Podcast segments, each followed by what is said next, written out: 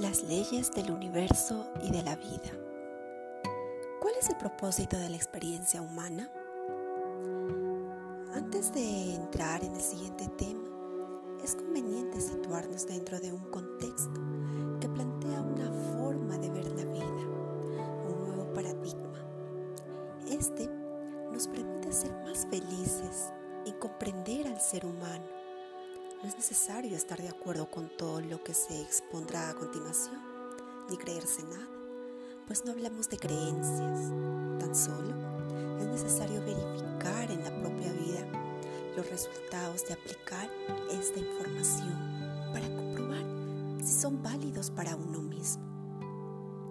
Si tales resultados internos son de felicidad, paz y armonía, entonces sabremos que esta información es verdadera. Si las vivencias externas en cuanto a relaciones, salud, recursos y adaptaciones al medio mejoran, entonces verificaremos que esta información es de sabiduría. El propósito de la experiencia humana es evolucionar, desarrollar nuestra conciencia para llenarnos de sabiduría y todos los seres humanos, sin excepción, hemos venido al mundo para trabajar en nuestro desarrollo espiritual, compartiendo y participando en experiencias con otros seres humanos. La vida es un formidable proceso pedagógico del universo. El planeta Tierra es un colegio espiritual y cada experiencia vivida se puede comparar con un curso académico. El desarrollo espiritual es un trabajo interno, absolutamente individual y personal. Nadie puede hacerlo por otro, pero tampoco puede hacerse sin otro. Es decir, necesitamos de la interacción y de la experiencia con otras personas para poder elaborar nuestro propio desarrollo, para conocernos a nosotros mismos. A veces, en lugar de asumir el propio desarrollo, pretendemos interferir en, los demás. En esos casos, en vez de aprender de los otros, deseamos cambiarlos. Lo que se consigue con esto es distorsionar el proceso pedagógico o intentar distorsionarlo y con ello se complica la propia vida.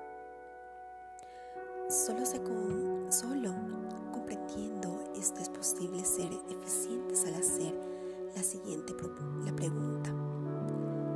¿Qué nos quiere enseñar la vida en cada situación? Ya que toda situación es un aprendizaje. Se trata en definitiva de aprender a transmutar la ignorancia en sabiduría. Cuando notamos que el sufrimiento está desapareciendo, que la paz interior se vuelve invulnerable hacer, amar y servir se expresa sin condición ni restricción alguna, significa que hemos alcanzado la sabiduría. Con el fin de sentar las bases de una nueva civilización que produzca un mayor nivel de satisfacción para todas las personas, es necesario comenzar por armonizarnos nosotros mismos. Para ello, resulta indispensable estudiar las leyes universales y aplicar los principios que conducen a la sabiduría. Hay que tomar en cuenta que solo por medio de la práctica constante y desechando las teorías y conceptos que demuestren ser equivocados es como llegaremos realmente a la sabiduría. Así, será posible desarrollar la capacidad y la armonía directamente sobre el terreno con la enseñanza de la vida diaria, puesto que la vida es la mejor escuela y la naturaleza la mejor maestra. Para alcanzar la eficiencia únicamente hay que dejar de enfrentarse al orden perfecto del universo. La ineficiencia mental es necesaria para descubrir a través de la saturación que existen las leyes del universo. Cuando ya hemos sufrido lo suficiente, estamos preparados para comprender las leyes, para cesar el enfrentamiento externo primero, tiene que cesar el interno. Y para ello es necesario haber aceptado que todo lo que existe y todo lo que sucede es perfecto y necesario, porque tiene un propósito de amor.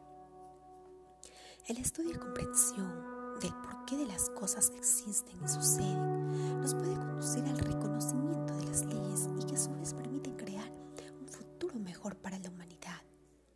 Existen siete leyes del universo que rigen la totalidad de su proceso de creación, administración y evolución. De esas siete, cuatro son fundamentales, puesto que controlan el desarrollo y la evolución de la conciencia de la especie humana en cualquier lugar del universo. Esas cuatro leyes conforman el triángulo inferior de las mismas, mientras que la ley de la evolución es la superior, la que rige sobre el triángulo inferior, también llamado triángulo del infierno, por ser la parte más baja de las leyes universales. Estaremos dentro de la ley cuando amemos, disfrutemos y valoremos lo que, lo que tenemos. Todo lo que está dentro de la ley funciona y fluye por sí solo. Todo lo que trae sufrimiento, angustia, dolor, enfermedad, es porque vamos en contra de las leyes y a través de eso las voy a reconocer. Los resultados que tenemos cuando nos salimos de las leyes nos permiten reconocer su existencia. Es necesario cometer errores para poder descubrir la ley. Los errores no son el problema. El problema es no aprender de ellos. La ley está diseñada para que nosotros mismos hagamos un cambio, no para que intentemos cambiar a los demás. Como se puede ver, a continuación vamos a verificar la experiencia humana que está regida por cuatro leyes específicas. La ley de la naturaleza, la ley de la armonía, la ley de la correspondencia la ley de la evolución. Entonces, es importante no confundir las leyes universales con las leyes humanas ni con las normas. Las primeras son inmutables y no derogables. Se originan en la sabiduría del absoluto o la divinidad y por ello son absolutas.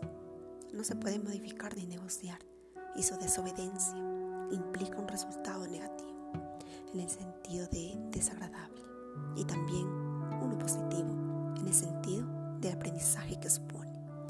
Por eso se dice que en realidad los seres humanos no construimos leyes, sino que dictamos normas, las leyes humanas, lo que llamamos leyes humanas, pero son normas, porque son derogables, transitorias y útiles para un momento dado. Hemos venido a la tierra a desarrollar las tres virtudes internas, felicidad, paz interior y amor o servicio a los demás. Y ese desarrollo conlleva excelentes resultados en los cuatro ámbitos, relación, recursos, salud y adaptación al medio.